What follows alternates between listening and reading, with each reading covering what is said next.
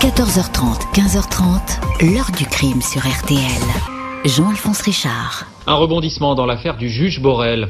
En poste à Djibouti, il avait été trouvé mort il y a 11 ans. La justice avait d'abord conclu à un suicide, mais sur l'insistance de la veuve du juge, l'enquête avait été rouverte et avait conclu à un assassinat, peut-être, peut-être parce qu'il en savait trop. Bonjour.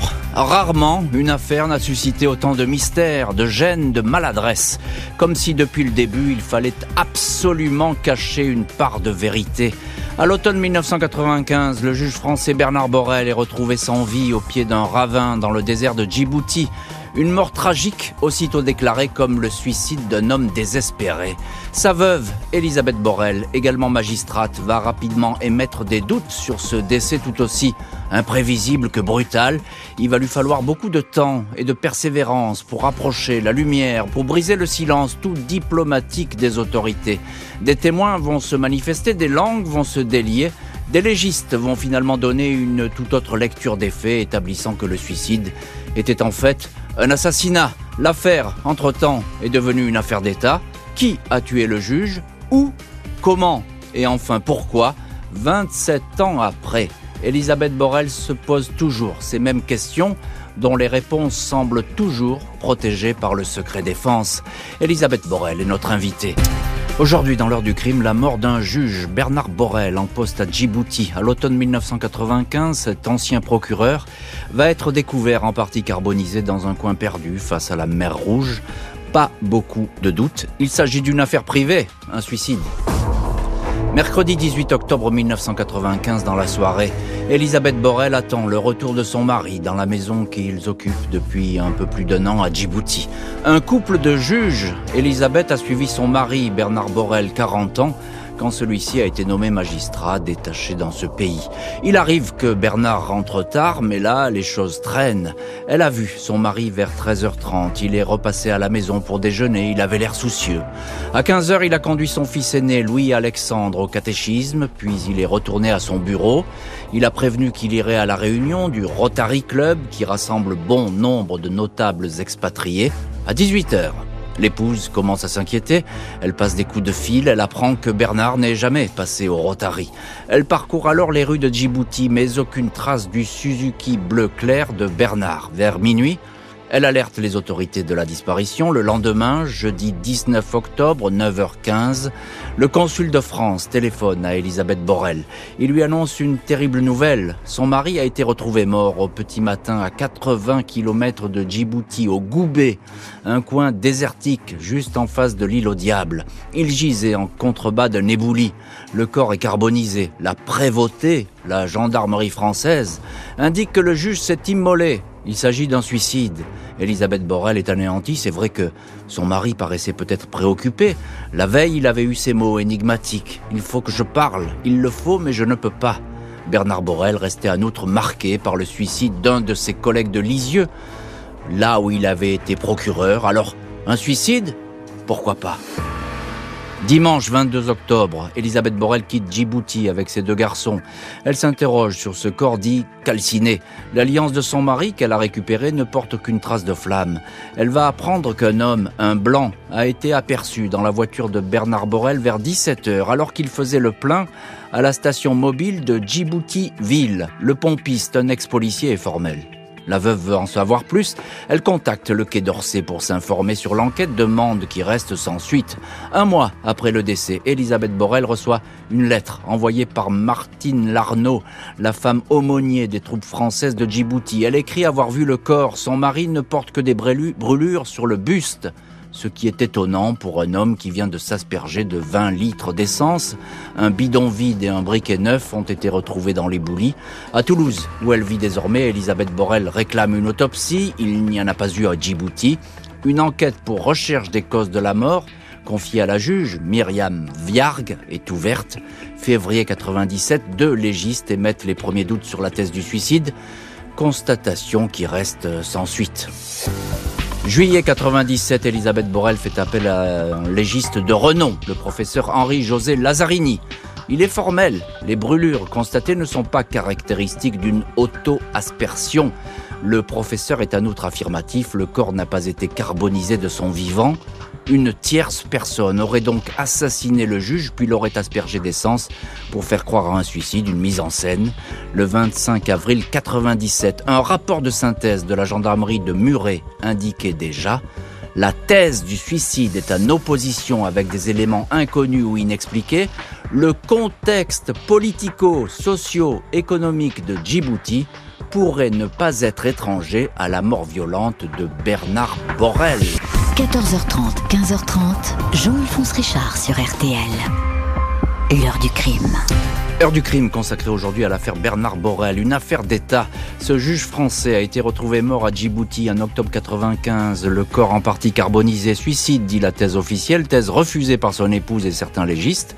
Dossier qui apparaît vite comme très embarrassant. Octobre 97, deux ans pile après la mort du juge Borrell, le dossier instruit à Toulouse est transféré à Paris.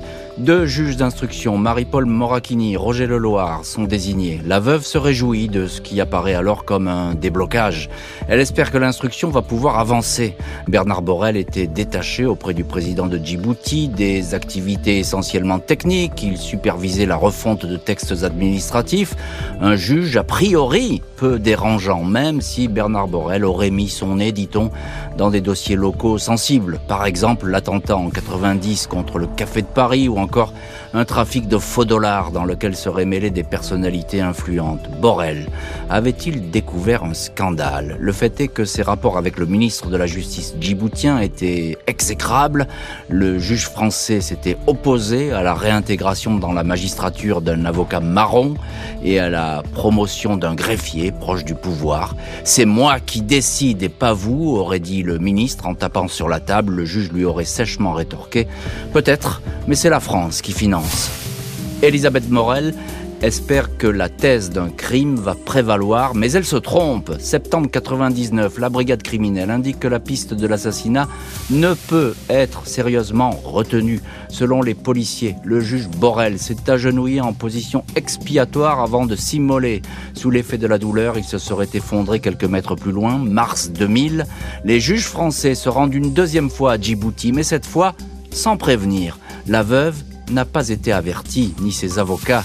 La directrice de l'Institut médico-légal de Paris, Dominique Lecomte, et un procureur sont du voyage. Deux mois plus tard, la légiste écarte un crime. Elle écrit que Bernard Borel s'est agenouillé en tenant au-dessus de sa tête un bidon d'essence. Il s'est transformé en torche humaine en dévalant le ravin. Il se serait blotti entre deux pierres pour agoniser. Elisabeth Borel s'insurge, mais on lui refuse toute contre-expertise. Le suicide est l'explication officielle, même si un témoin vient fragiliser cette théorie. Mohamed Saleh Alou Mekani ancien membre de la sécurité du palais présidentiel de Djibouti, met directement en cause le président Omar Saleh dans l'assassinat de Bernard Borrell. Réfugié à Bruxelles, Mohamed Saleh rapporte une discussion au palais présidentiel le 19 octobre 95, jour de la découverte du corps. Guélé et quatre autres personnes évoquaient l'élimination de Borrell, appelé le juge fouineur. Le témoin va confirmer ses déclarations. Il dira avoir subi des pressions pour modifier son témoignage. Heure du crime où nous rouvrons le très sensible dossier de la mort du juge Borrell en 95 à Djibouti, suicide ou assassinat.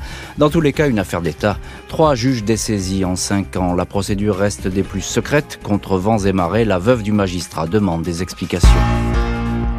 Décembre 2003, huit ans après le début de l'affaire, Sophie Clément, cinquième juge en charge du dossier Borel, demande à pouvoir consulter les documents classés secret défense. Les autorités ont jusque-là refusé de transmettre ces pièces protégées.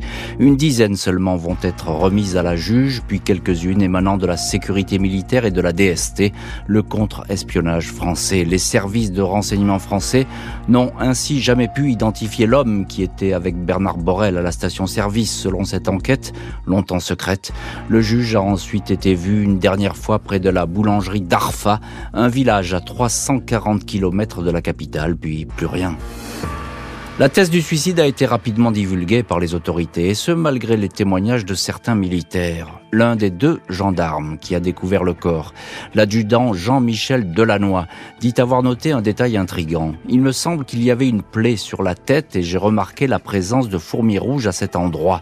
Le médecin militaire, le docteur Hubert Tria, témoigne devant la brigade criminelle. La découverte m'a été présentée comme un suicide, mais pour ma part j'ai eu des doutes. Le lieu choisi pour se tuer m'a fait penser à une mise en scène de cinéma.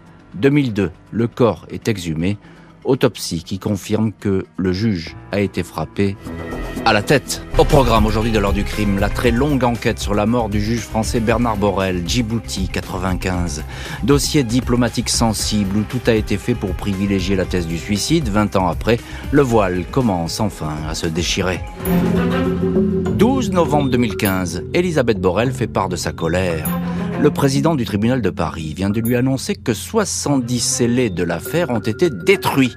Des pièces à conviction de première importance, dont le short que portait la victime au moment de sa mort. On sait que deux traces d'un ADN inconnu y figuraient. Elle devait subir de nouvelles expertises. Le briquet qui a servi à mettre le feu est également perdu, tout comme des colis piégés adressés après le drame à la veuve. Je ne crois pas à l'erreur, confie alors Elisabeth Borel. 13 juillet 2017, 22 ans après les faits, le parquet de Paris fait savoir que les dernières expertises confirment la piste criminelle. Le juge Borel a bien été assassiné. Trois experts réunis par le juge Cyril Paco, un anthropologue, un légiste, un expert incendie, indique que les fractures du crâne et de l'avant-bras gauche n'ont pas été causées par le feu. Elles sont compatibles avec des coups portés par un tiers. Cela fait un choc d'entendre les experts vous expliquer comment votre époux, le père de vos enfants, est mort, indique Elisabeth Borel.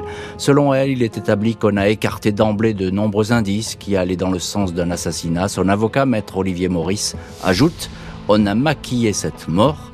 Il va falloir aller chercher les commanditaires. Dans l'heure du crime aujourd'hui, la mort du juge Borel à Djibouti en 1995. Pendant plus de 20 ans, tout a été mis en œuvre pour faire traîner l'enquête et privilégier l'hypothèse du suicide. L'assassinat est désormais acté, mais l'enquête reste ouverte. Lundi 16 mars 2020, l'État français est condamné à payer 140 000 euros de dommages et intérêts à l'épouse et aux deux enfants de Bernard Borel. Le tribunal souligne l'erreur grossière de la, de la destruction des scellés du dossier Borel. Nous nous interrogeons toujours pour savoir si la destruction des scellés n'a pas été volontaire, commente l'avocat de la veuve. Elisabeth Borel continue à poser des questions. Au journal Ouest France, elle déclare on ressent que c'est un dossier que la justice veut voir clôturé, mais c'est clair, si on veut que j'arrête, il va falloir me dire ce qui s'est passé. L'heure du crime, présenté par Jean-Alphonse Richard sur RTL.